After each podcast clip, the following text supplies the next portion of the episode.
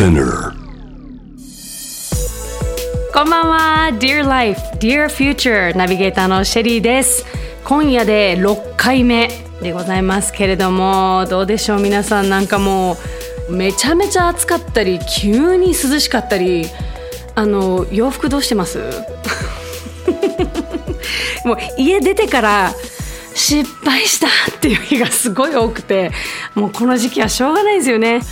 まあそんな中で、えー今回のシェリーのセルフリスペクトえーもうツイッターの方にね上げてるんですけれども今回はちょっと私が愛用しているグッズ紹介しましたよ。もう見てくれましたかね、えー、IKEA のオーベルメットって私もちょっとこの初めて紹介するにあたってネーミングを調べたんですけど あの IKEA で結構ね私ブラブラするのが好きでなんかあの大きい家具とかもちろんすごい可愛くて便利なんですけど意外とねなんかちょっとしたキッチングッズとかなんかこうちょっとインテリアグッズみたいなのすごい可愛くてあの色合いが私カラフルなのが好きなのでよくこうブラブラしに行ったりするんですけどこれいいと思ってゲットしたのがこのオーベルメットってやつで。なんて言えばいいの？シリコン素材のまん丸いいろんなものにポコってこうかぶせられるラップ代わりみたいな感じかな？が3サイズ入ってるんですよ。こうちょうど手のひらぐらいの大きさのものをそうだななんかリンゴぐらいのサイズのものを。で小さいのはきゅうり切ったぐらいの大きさのものみたいなのが3つあってこれをどうやって使うかっていうと例えばレモンとかなんだろう玉ねぎとか半分だけ使ったりっていうことあるじゃないですか。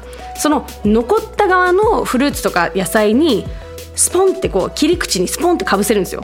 そうするとその全部をラップにくるんだりとかなんかこう密閉袋に入れる必要なくてそのままボンってこう野菜室にまた戻せてすんごい便利なんですよこれ。ちょっとだけなんか汁物が残ったりとかっていう時にそれスポンってやったりとか結構ねこれほんと便利でよく使ってるんで。であの食洗機に入れて洗えるしこれはねちょっと私のおすすめグッズなんでよかったら、えっと、今見たらね3つで499円。なのでよかったら再利用。うちほんとねラップ使わないんですよ。あこれちょっとまたあの私のセルフリスペクトグッズで今後あげますね。うちのそのラップ代わりになるグッズまだまだあるのでちょっとちょくちょく紹介していきます、まあ、そればっかりにならないようにしなきゃいけないんですけど。え番組ツイッターでは心が豊かになる自己肯定感が上がる取り組み「ハッシュタグセルフリスペクト」募集しているんですけれども皆さんからも届いてます、えー、ツイッターに来たセルフリスペクト、えー、ズキさんからいただきましたよ。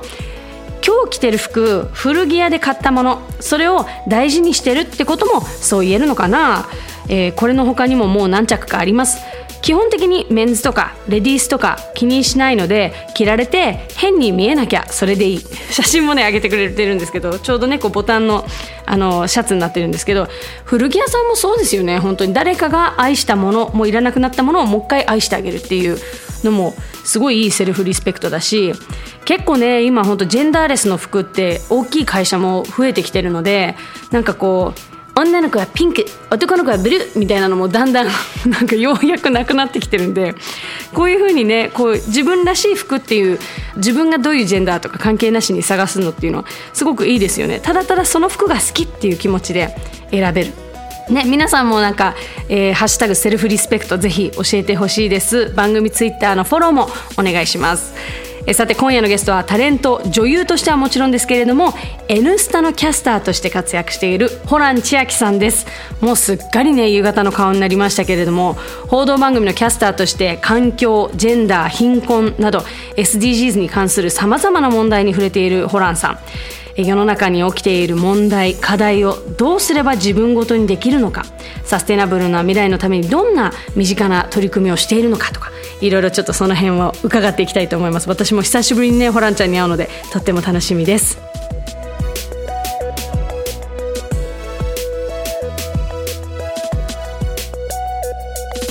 伊藤忠。Dear Life Dear Future.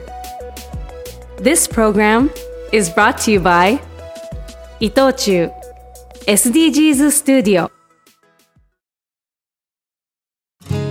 世界中から持ち寄ったこの星の難問たち SDGs テーマもバラバラだけれどとても大切な宿題の数々。だから一人一人が自分ごとにできないと何も始まらない。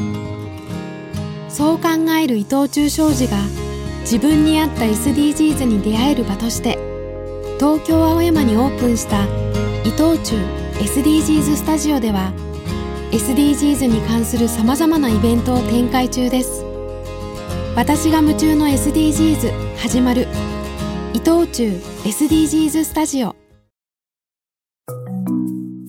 リーがお送りしています Dear Life, Dear Future ここからはゲストと一緒にお送りしますホラン千秋さんですこんばんはこんばんは。よろしくお願いしおます。久しぶり超久しぶりです久しぶりだよね、うんどのぐらいぶり？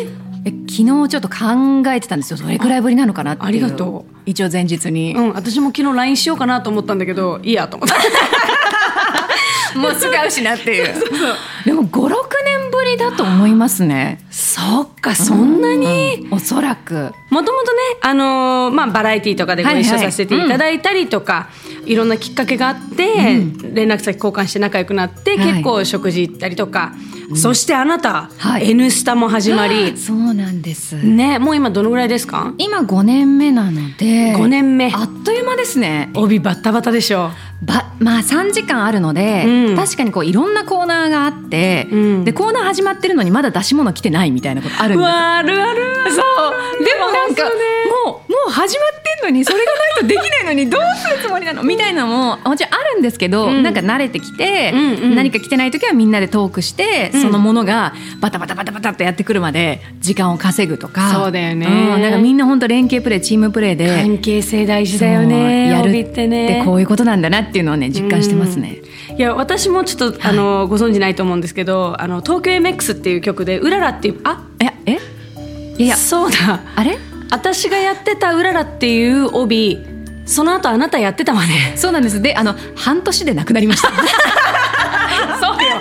たまたま私がやる番組のその切り替え時期になると、はい。次ホランちゃんがやるんだよね。やらせてもらうことが多くてあれホランちゃんになってるとか。だからなんか椅子の背もたれ今使えないんですよね。いやなんかもう先輩だなという気持ちになっちゃって。私はもうとにかくこの番組だけは死守するからな。ねえいやまあでもだから本当不思議な縁で、なんか私も勝手に、なんかあのホランちゃんがテレビ出てると、ドキドキしたりとか、なんかこうぜ全然大丈夫なんだよ。もちろん全然何にも心配することないんだけど、なんか頑張れうん頑張れとか 後輩頑張ってるって嬉しい。思うのがあるよいねや。そんな風に思っていただけて嬉しいです。ありますあります。いやちょっと頑張れます。まあ、今このね、はい。伊藤忠 SDGs スタジオで、サステイナブルな未来につながる食べ物についてはい。学べる、選ぶ食べるサステイナブル展というのが開催中なんですけども、ホランちゃんも環境に優しいとされている代替肉結構興味あるみたいですね。あの代替肉は、うん。すごく今進化してて、これもなんか N スタの一環で取材に行ったんですけど、うんうん。どうしても代替肉っていうとなんかちょっとお肉より劣るものとわかボソボソしてたりとか、うん。っていうイメージ。豆っぽかったり。そうそうそうそう、んんちょっとあの豆臭かったりっていうのあると思うんですけど、全然そんなことなくて、まあ、日本の会社でもねもちろん作ってる会社たくさんあるんですけど、海外のものですごいこうハーブと混ぜていい香りがして美味しくてジューシーなお肉みたいなプラントベースのものもあるし、あこんなに進化してるんだったらなんかなんだろう介護感というかその肉には劣るけれどもまあその変換するものとして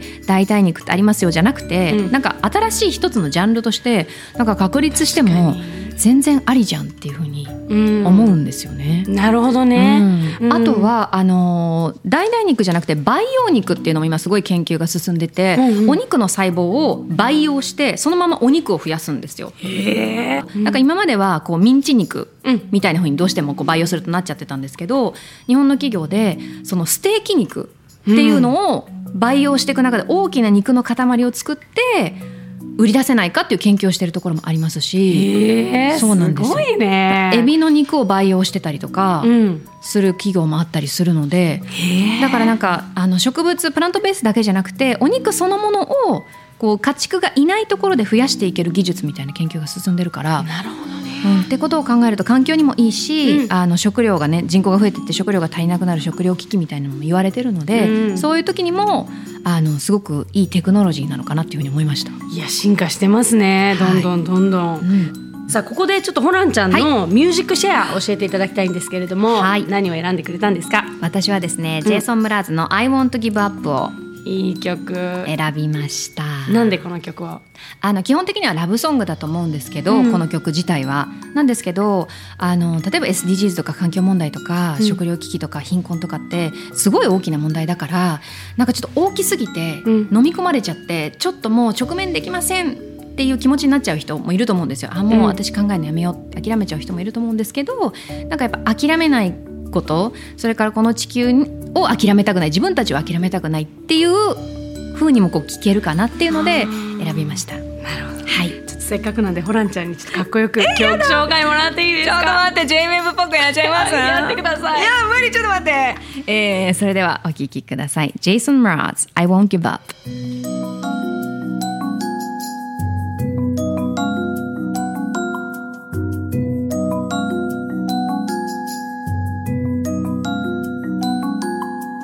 ジェイソン・ラズ I won't give up 聞いていただきました、はい。ちょっと曲紹介で私はちょっとホランちゃんのなんかかっこよさにドキドキしてしまいやいやいやでも緊張しまた番組取られるんじゃない。かとい。いやもういい曲だよねね本当に。そうなんです。ごい素敵、はい。うん。まあ、このさっきもちょっと話ありましたけど、SDGs っていうとみんなやっぱ環境問題ってすごい多分イメージあると思うんですけど、はい。あの他にもいっぱいある中で、うん。どうですか？関心のある SDGs そうですね。あのシェリーさんとぜひお話ししたいと思ったのは、うん5番のうんジェンダー平等を実現しよう。きたこれですうんね。やっぱり今本当にあのよりいろんなジェンダーの人いろんなセクシュアリティの人をそのまま自分らしくいていいじゃんこれが私だもんみたいなムーブメントってたくさん起こってると思うんですけど、うん。なんかだからこそなんかもっともっとなんかどんな人でもやっぱ生活しやすい生きやすい社会になってほしいなというふうに思いますよね。うん。うん。思う思う。なんかこうでもそのために、うん。今今例えばじゃあホランちゃんが思うん。問題点というか、こっからまず変えなきゃってなんかある具体的に。あー多分私たちの世代と、うん。今小学生とかの世代って全然感じ方違うなって思ったのが、なんかこの前こう移動中にあの小学生がラベンダー色のうん。ピンク色の,、あのランドセルを背負ってて背負ってて、うん。うん今ってランドセルってすごいいろんな色あるじゃないですか。なんかオリーブ色とか茶色とかブルーとか、で私たちの頃は本当にまあ黒赤ちょっとピンク紫みたいな、はいはい。あってもそれぐらいだったと思うんですよ。だけど選択肢がもともとたくさんある世代の子たちは、うんきっと私たちよりも人と違うものを選ぶっていうことが全然怖くないうん。っていう世代の子たちなんだろうなって思うと、うん。い大人の方がアップデートしなきゃなって思うんですよ。や本当そうだようん。ね。、多分今の若い世代の子たちの方がいろんなことに柔軟だよなっていう、うんでジェンダーっていうところに対して例えばこうなんだろうな自分で偏見を持ちたくないとか、うん。バイアスを持ちたくないって思ってたとしても小さい頃から例えば男の子はこうするべき女の子はこうするべきって育ってると、刷り込まれてんだよね。そうなんです。無意識の中にあれ待って今の自分バイアスかかってないみたいな。えなんかある？具体的自分でなんかこれバイアスあったなみたいな。すごい思うのはやっぱりこの年齢になるとみんな結婚していくじゃないですか、はいはいはい。で出産していくじゃないですか、うん。で自分が結婚したいのか出産したいのかとかなんかそういうのが自分にとってもベストなチョイスかどうかっていうのを考える前にうん。そうするべきだとされてるからそこから外れてる自分って大丈夫なのかなみたいな,、うん。なんかしたいんだけどできない自分に焦ってるんじゃなくてそのみんながそうであるべき道にいない自分って大丈夫なのかなっていうふうに一瞬焦ったりすると、うん。あ今のってすごい刷り込まれてるじゃんとかって思ったりするんですよ。うんそういうのは特に最近は思いますね。そうだよね、うん。なんかそのあの未だにあるじゃんテレビとかで、うんうん。なんか女性はうん。何歳になると、うんうん。え結婚しないのみたいな、うんうんうん。大丈夫みたいないじられ方はいするけど、男性は全くされないとか、あの私すごい自分が気づいたのが、はい。私が結婚した時にまあ出る番組出る番組で、あの司会者の方に、うん料理すんの?」って聞かれたの。うんうんうんで私その時に当時の夫にうん「ねえねえ結婚した?」って報告して「なんか料理するって聞かれたことある?」って聞いたら「いやないよ一回もないよ」って言われて。うんうん「そうだよね」と思って、なんかでなんかだから私は当時あえて「しません」って言うようにしてたの、別にするし人並みに、うん。だけどなんか料理しますっていうことがこのバイアスに対して、うん。なんか足してることになるなと思ってその、うんうん。そうです女性は料理するもんなんですみたいな。加担してるみたいなね。加担するのが嫌であえて料理しません全くしてませんって言って、うんうん。言ってそまあそれはそれでバラエティだから笑いになるし、はいはい。しないけど何ですか？みたいなこうそれ以上別にうん。言われたら、あそうですね全然別に外食もできるし彼も料理するし、みたいなことでなんか質問した人にあって思わせるというか。うん気づきを与えたいっていう、うん。うんうん。だからそう気づき与えるっていうとなんかちょっと上から目線かもしれないけど、なんかそのそういうのは本当たくさんある。やっぱだから世代問題も、うん。子供たちが感じてることと私たちが感じてること、でさらに言うと我々の先輩方が感じてることとか、その気づき方とか気づくタイミングとか、全然違うからこれはねいっぱいあるよねこのジェンそうでそのじゃあ実生活の中で、例えばパートナーシップの中で、ざっくり言うとやっぱり日本は例えば男性が、あの家事をやる時間が世界の男性たちに比べて何時間も少ないとか、はいはい。まあ、ジェンダー平等で言っても日本は今今年が120位でしたっけ、えー、156カ国中。いやもう恥ずかしいっていうこの数字、こうなんか例えばじゃあ家庭内のね、そのまあ、パートナーシップとかその恋愛してる中での、いろんなやっぱりこう生活面の不平等とかもあったりするじゃない、そういうのもやっぱりもうその個人レベルで話し合うしかないのかな、そうですけね意識変えるって。うん。なんか私は一人暮らしだし一人者だから全然そのなんていうんですか自分で全部やるしかないので、うん。あのね、こういう話をしてもいやあなた一人者じゃんって言われちゃうかもしれないけど、うん。例えばなんか誰かとこう話してる時に、うん。あの家事で夫の方が、うん。いや料理食事あの作るの手伝うよとかあれも手伝うよ。いや手伝うよっていうか、うん。二人のことなんだかそられ。手伝うじゃないあなたも食べましたよね。とかっていうそのちょっとしたワード本人としては、多分良かれと思って言ってるんですよね。ね。だけどそうじゃないよっていうのを自分も人のこう言動とかを見て、あ言わないようにしなきゃなとか。うんうん。自分のこう中に貯金していくっていうか、うんそういううん。やっちゃいけないことやった方がいいことみたいなものを積み重ねていくってすごい大事だなと思いますし、うんうん個人本当それぞれそういう意識が高い人全く言わない人もいるから本当、うんうん。自分のパートナーだったり、うん。まあ、一緒に生活してる人と話し合うっていうのがね。ねえ。うん。気まずくなるけどねそれも。そうなんでしょうねきっとね。うんうん、なんか私あなたのこと好きだけどちょっとあなたそれはジェンダーバイアス、みたいな会話ってすごいやっぱりカップルの中では気まずいと思うけど、そういう会話やっぱすることも大事だよね。実際にありました。なんかそのかかつてそういうことなんかもやっとしたことを言うべきなのか言わないべきなのかみたいな。あるある。でなんかやっぱこういうあのこんなにすごいはっきりした性格なのに、パートナーシップの中だとやっぱすごい遠慮するんだなって自分が気づいたし、なんかその好きだから嫌われたくないっていうのがます。ね。これ言ったら嫌われるんだったら私我慢してる方がいいわとかって思っちゃうの。でもそれって超不健全じゃないですか。でもそれもある意味我々が受けた刷り込みなのよね。多分男の子ってこういう刷り込みそんなに受けてなくて、女の子は我慢しなさいって、そうあなたが受け止めればいいのよっていうなんかこう子供の時から受けてる刷り込みがあって、やっぱり周りの女性たちと話してるとみんなすごいそれはあるあるみたいで、なんかこれおかしいなってなんでこれも私やってこれもやってこれもやってってなってんだろうって思うんだけど、言って彼に嫌われたくないみたいな、とかそのパートナーにえ？っていう風になるのが嫌だから、とかその喧嘩するのが嫌だから、ついごっくんって飲み込んじゃうみたいな。飲み込みますよね。飲み飲み込むよね。こんなだってさこんなはっきりした我々も飲み込んでんだもん。そうですよ。相当気強くてこいつら多分一緒に付き合ったりしたら大変なんだろうなって絶対思われてるじゃないですか。思われてんのよ。いや結構飲み込むよこっちもっていう。飲み込んでんのよ ね。そうなんだよな。だからやっぱそういうところからそのフェアな、ね、平等なあの対等な関係性作るには、その気まずいのもちゃんと味わわなきゃいけないのかなとか。でその建設的な議論をできる相手を選びたいなって思う、うん。うんうん、我慢しなくてもそうだね。なんかただぶつけるだけじゃなくてこれは別に、うん。あのあなたに対して怒りをぶつけてるんじゃなくてより良くしたい話し合いなのっていうのが、うん。やっぱできる人がいいなっていうそうだよね。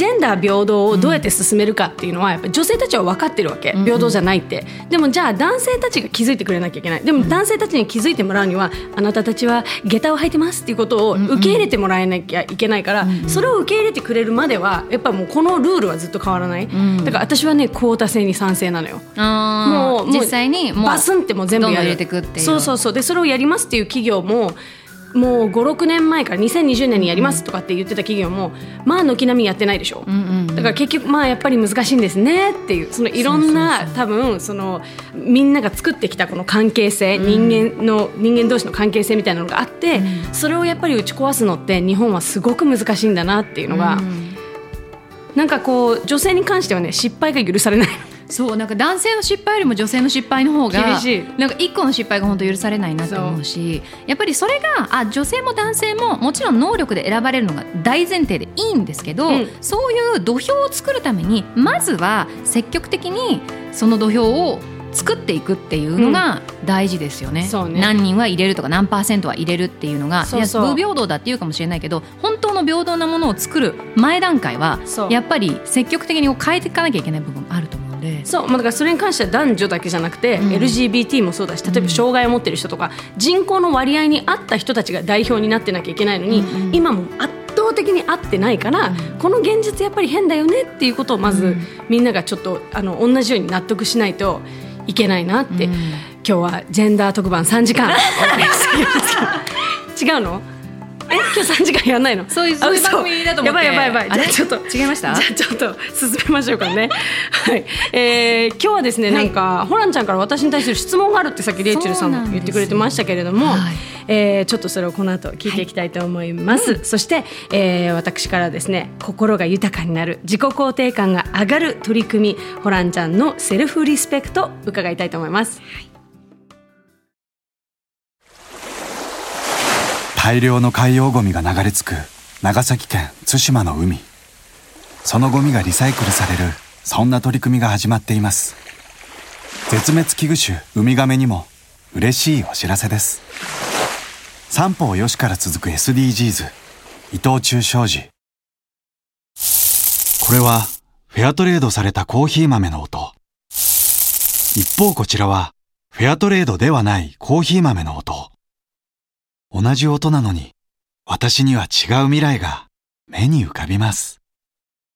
三方よしから続く SDGs、伊藤忠商事。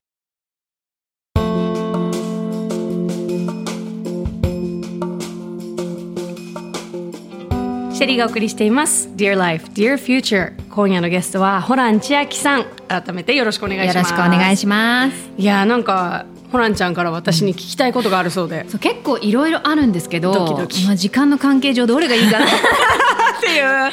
いっぱい熱くなっちゃったからねさっき。そう。でもあの今すごい私は一番感激してるのは、うん。あの性教育チャンネル YouTube の。あれ私すごい見てて最新のだけまだ見られてないんですけどありがとう。あれすごいなと思って。なんか大人でもうん。やっぱりなんかちゃんと教育されないままうん大人になっちゃって今更聞けないみたいなことあるじゃないですか。うんうんなんかそれをこう分かりやすくしかもちょっとでも恥じらっちゃうとこっちもなんかは恥じらいの気持ちになっちゃうん。だけど見てる方が恥ずかしくなるそうそうそう。だけどそれ、れをこうスパンスパンっていろいろ話してくれるからあなるほどねっていううんえー、嬉しすっいごい私すごい見てます。ありがとう、うん。シェリーのお風呂場見てくれてるんだね。ありがとう。チャンネル名です。お風呂も見てます。ありがとう。なんかでもいずれはみんなそういうところに興味関心を持って、で人との関係性を築いていく上でそうなっていくわけじゃないですか。うん。ってなった時に結局その教えようが教えなかろうがそこにたどり着くんだからだったら正しく最初から教えてよってすごい思うんですよ。そう。だけど結局性教育をする必要がないってみんないそうやって自然に覚えるもんなんだみたいなことを、そういう考えの人が多分いまだにすごく多くて、うん。変に教えるものじゃないと実践で覚えるものなんだみたいなことを多分おっしゃる方が多いと思うんだけどでじゃあそうなった時に今の現状はどうかって言った時に例えば性犯罪がものすごく日本は多いです。であの性犯罪を例えばその罰する法律とかもすごく甘いです。でやっぱりこう被害者被害をに遭ってる人がとっても多い中で、その加害者も加害者だっていう意識がなかったりするのよ、うんうんみんな結構その裁判とかでいやでも嫌がってなかったとか。うんうん同意してたつもりだったみたいな。もしその、えー、と相手がその被害者の側が嫌がってたらもっと抵抗するべきだみたいな、うんうん。抵抗しないってことは受け入れたんだみたいな。でもそれが本当に裁判でも分かり通っちゃって、うん。言ったらあの本当に無罪になっちゃったりすることがすごく多いのね日本は。はいはいそれって全てやっぱり性的同意の理解の少なさだなって私は思っていて、だからこの性教育性教育って別にそのどうやって子供ができるかっていう話じゃなくて、単純にお互いのジェンダーとかお互いのことをいろいろ理解していろんな人がいるねっていうことを理解した上で、誰かとつながるってすごくデリケートなことだからお互いが傷つかないように、お互いの気持ちを大事にしてコミュニケーション大事にして一歩一歩ゆっくり進めようねっていう教育だと思っていて性教育って。だからそこのやっぱり土台が超大事だと思ってるから、私は本当に2歳3歳から始めるべきだと思ってるんですけど、なんかテクニカルその技術的な話っていうよりかはなんかどう相手をリスペクトするか、でうん。どう自分をリスペクトするかっていうことじゃないですか。でもっとみんなに知ってほしいなって私が思うのは、加害者になっちゃう人たち、はいはもう加害者の意識がないわけよ。うん。実践で覚えてるから相手に何も言われなかったらこれでいいんだと思って正しい正しいと思って育っちゃうから、どんどんどんどんその間違ったその生態意見を重ねて、この人はどんどんどんどん加害者になっちゃうわけ。でもじゃあ私は親として自分の子供に加害者には絶対なってほしくない、はいはい。って思うからじゃあ例えば「やめて」って言われたらすぐやめるんだよっていうのはそれはあの別に子供同士の遊びの中で、でもいずれ性的同意の話につながると思ってて、それは女の子男の子関係なく、相手が嫌だっていう気持ちを汲み取るっていうのは人間としての,、あの重要なその仕事なんだよその、けあの権利じゃなくてなんて言うんだろう。やんなきゃいけないこと、んうん。だからそれを小さい時から言って、ん。ちゃんと伝えてればいずれみんな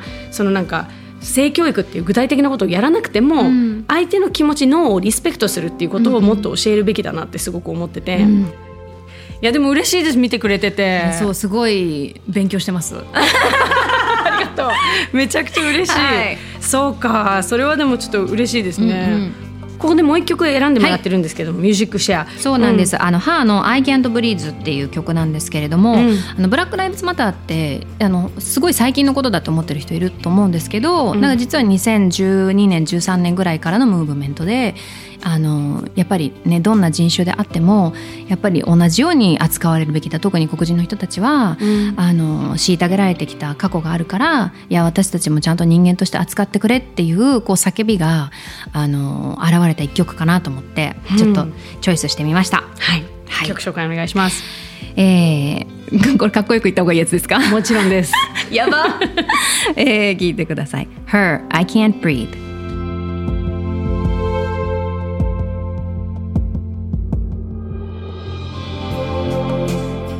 Her I Can't Breathe 聞いていただきました。私この曲知らなくて初めてあ聞いたんですけど、すごいね。なんかもう私ちょっと泣きそうになっちゃった。これ聞きながら。本当ダイレクトなうんメッセージなんですよね、うんやっぱりそのブラックの皆さんアフリカンアメリカンの皆さんがうんこれまで全然息ができなかったっていうのを、うんなんとなくみんなああの差別って、まあ、あるよなと思いながら自分が差別されてなかったら、うんそこに目を向けることってしない人も中にはもちろんいると思うんですけど、うん。やっぱりなんで肌の色でそもそもですけど肌の色でそう優劣を決められなきゃいけないのとか、うん。人間の価値を決められなきゃいけないのとかっておかしいじゃないですか、うん。だってみんな同じ人で同じだけ美しくて、うん。同じだけ大切なのに、うん。そう。あのこの曲の「I Can't Breathe」っていうのは、はい。多分まさにこのブラック・ライブズ・マターの大きく爆発するうんうん。きっかけとなったジョージ・フロイドそうんですよね。あの警察にあの職質されてる時に彼は何の抵抗もせずにいたんですけど、え警察官があの、うんうん。床に押し付けて首のところに膝を置いて、うんでその時にジョージ・フロイドは「I can't breathe I can't breathe 息ができないよ」って言ってたんですけど、これがきっかけでそのブラック・ライブズ・マターのチャントにずっと使われてる「I can't breathe、うんうん。I can't breathe」ってこのあのこんなに苦しいんだぞっていう、うんちょっとなんて言うんだろうはなんか代名詞というかなんか一個のこう、コピーに、ね、なりましたよね。ねなったんですよね。はいメッセージに。だからそれをすごく上手にこうなんかあの日々のいろんなこう辛い思いとかちょっとした差別とか生きづらさみたいなものの中にその息ができないよ息が苦しいよっていうのが入ってるのがすごいなんか私印象的でしたこの曲。なんです。なんか物理的にね息ができないっていうことではなくて、この社会のままだったら私たちもう息苦しくて生きていけないですっていうのを、なんか本当にダイレクトにうん。歌詞にして、うん。あの伝えてる曲なので結構ショッキングですよね。うん。うん、結構ドキッとする歌詞、うん。ないやもしねあの本当に時間ある方あの歌詞調べていただいてそうねね。うん、聞いてもらえるとすごいなんか胸に響くものだと思います、ありがとう私知らなかったこの曲、うん。さああの番組では、はい。心が豊かになる自己肯定感が上がる取り組み、ハッシュタグセルフリスペクト募集しているんですけどもぜひホランちゃんの教えちゃってよ。私は最近始めたのは、うん。ちょっと高いんですけど、うん。平飼いの卵を買う。うんなぜかっていうと、うん。やっぱりあの人間同様動物もまあ、権利じゃないですけど、うん。ちゃんとあの劣悪じゃない環境下でうん。あの飼育されるっていうことってすごく大事だと思うんです。でよく食べる卵安い卵は本当にね鶏がずっとケージに入れられててもう出られることもなく、もうずっとそこにもう狭い中うん本当もう横も向けないみたいな。テレビとかで見たことあるもんね、はい。あの姿って。あの工場。ザーってこう並んで。て、うん。あれがやっぱりあれって当たり前に見ててそういうもんだと思ってたけどよくよく考えたらいやいや動物たちもその命をいただくんだったら正しい形で飼育されてるっていうものを応援したいなって思ったんですよ。ってなると、確かにちょっと高いけどもでも平飼いの卵を選ぶことによって私一人じゃ変わらないけどもあのそういう人が増えればあ、うん。こっちの方がもしかしたら人は選んでくれるのかもしれないって、うん。あの鶏卵会社の人とか養鶏場の皆さんが思ったらそっちが増えるかもしれないじゃないですか。うんってなそうね。ってなるとなんか自分もこう命をいただいてあの食べるっていう行為をしていく上で、うん。なんかより感謝して命をもらえるような気がするし、うん。動物たちも劣悪な環境で一生を終えることもなく済むしなんか簡単なことというかちょっとしたことなんですけどすごいいいことだなと思って最近始めたんです。素晴らしい。私も平飼いなの。あの私は平飼いにしたきっかけが、はい。なんかフェイスブックであるミームこう写真に文字が書いてあるやつうんうんが流れてきて、あのコーヒーは毎日4ドル50450円ぐらい使ってるのに、卵に3ドルが高いってどういうこと？っていうのを見た時に、は？っと思って。私、まあ、当時ねもちろんコロナじゃないから、はい。お酒とか普通に私は居酒屋に行って600円700円、平気でもうなすごいお酒好きだから、うん。うんまあまあ飲むのになんか卵になった瞬間、え280円高っ、みたいな。えどういうこと？と思って、うんうんうん。自分で感覚おかしいなと思って。はい。それで買うようになって。あの普通だったら、まあ、10個入りだったら、うん。あのね、本当にもう百何十円とかはいはい。のが結構あるけども、平飼いはたどんなに安くてもやっぱり6個入りで280円ぐらい、結構するんですよ。うんうん。けど、うん。なんかその価値あるなって思う私も、うん。そうこれって本当にあの家畜だけじゃなくて、うん。農産農作物とかも一緒で、うん。結局安いってことは私たちはありがたいけどさらに安い価格で市場に出してるわけじゃないですか。作ってる人たちがね。そうなんですそうなんです、うもちろん生活のことを考えたら全部高いもの全部いいものっていうのを選ぶのは難しいかもしれないけど、うん。じゃあここだけはちょっと応援したいとか、うん。ここだけは私でもできるかもみたいなところを探して、やっぱりその食べるもの目の前のものだけじゃなくてそのものの先にはどんな人が作ってるのかどんな状態でこれが作られてるのかっていうところをなんか想像するってなんか想像力ってすごい大事だなと思ってできるところからちょっとやっていこうかなって思ってるんです。いや確かに。さあまあ最後にちょっと SDGs がね掲げてるこの17の目標っていうの2030年までに達成を目指しているわけですけども、どうでしょう？ホランちゃんが思う2030年どんな社会になっててほしいですか？でもあっという間だと思うんですよ2030年って。確かに。だし多分2030年までのこの短い時間でうん。全部をクリアするってもう到底できないと思うんです。そうか。うん、けど、だからといって諦めない。できるだけできることをそれぞれがする。で大体まあさん2030年近づいてきたら今度また次の目標っていうふうになっていくと思うんで、うん。目標をつなげてつなげてその中で常にこうね、自分たちとしては、まあ、目先の2030年までをしっかりやるっていうことをもうただただ繰り返していくことで少しはなんだろう自分もでも何もしなかったわけじゃないっていう自分がこう、自分に落胆せずに済むでもやることはやったっていう気持ちを一つ持てるか持てないかでその年を迎えるっていうのは全部違いがあると思うから。まさにだからセルフリスペクトだよね、はいはい。ややるとちょっと自分もいい気分になるし、うんうん。ちゃんと私は協力した。私はあの努力したっていうことを思うと、思って2030年迎えるのとうん。迎えないのとの違い、そうですね。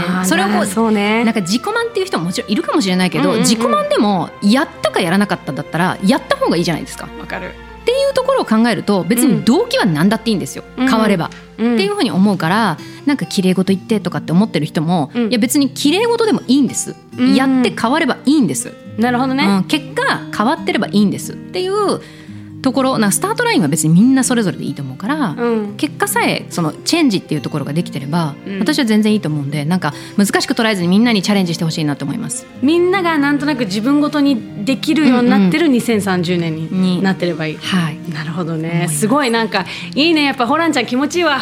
いろいろ話してて。すごいなんかなんかすごいいろいろ今日すごいすっきりした。本当ですか？話足りないんですけど、いやわか そうなんですちょっとぜひまた来いてやもうぜひぜひ。なんかそれぞれもうちょいじっくり話したいですよね。わかるもう17項目全部やってこうそうそう一個一個。ちょっとじゃあそれはあの別でねなんかあの別項目でやりましょう三時間スペシャル。今夜のゲストはホラン千秋さんでした、ありがとうございました。農家さんや漁師さんなど自然に寄り添っている方々から、えー食材を分けてもらって料理するという感覚ですそう語るのは原川慎一郎さん。料理人として活動する傍らサステナブルな食文化を普及するイベントやメニュー監修なども手掛けている。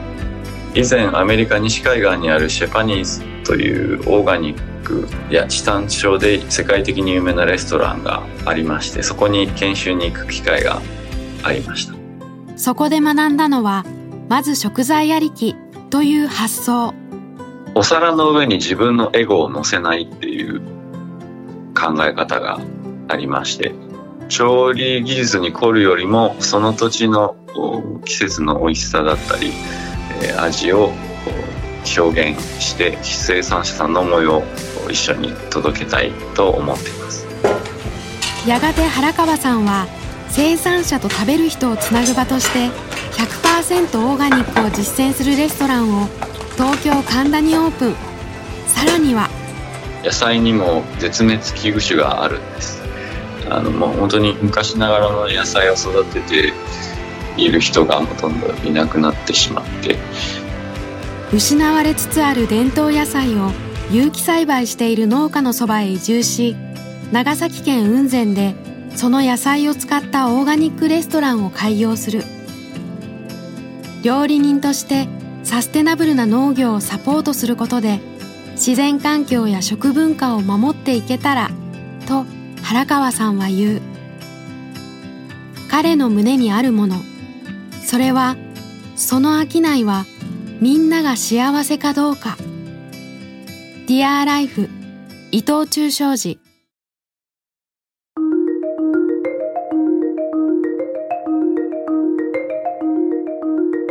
シェリーのナビゲートでお送りした Dear Life, Dear Future 今夜はホラン千秋さんにお話伺いましたけれどもホランちゃんはやっぱりなんかすごいやっぱ本当久しぶりでお互い気使うのかなとかなんかちょっとこう緊張したりするのかなとか思ったりしたんですけどまあ恐ろしいぐらいにすぐに昔の、ね、テンションに 戻るというかもうあのちょっと私たちのしゃべるスピードが速すぎて皆さん疲れないですか？大丈夫ですか？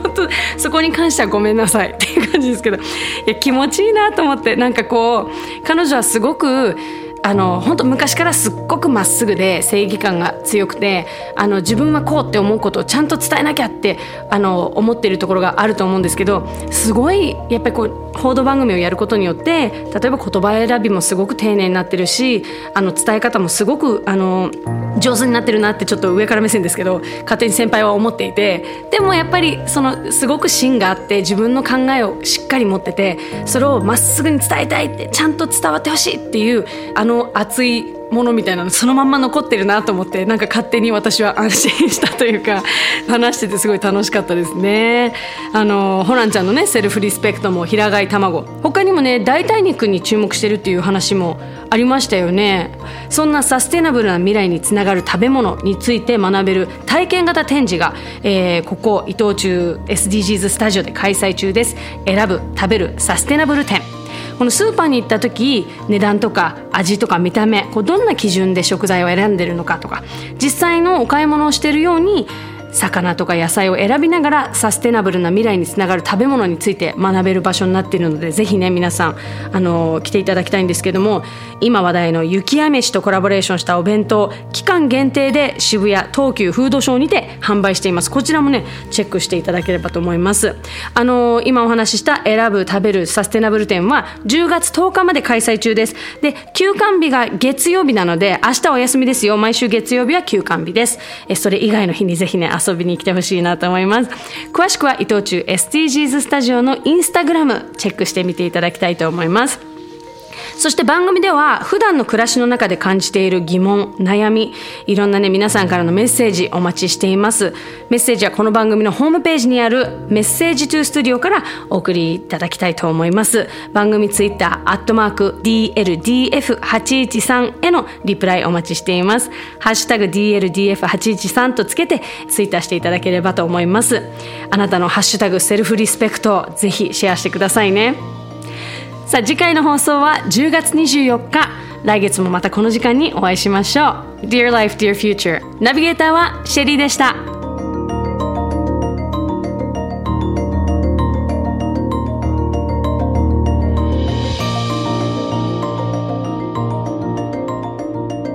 伊藤忠 Dear Life, Dear Future This program was brought to you by 伊藤忠 SDGs Studio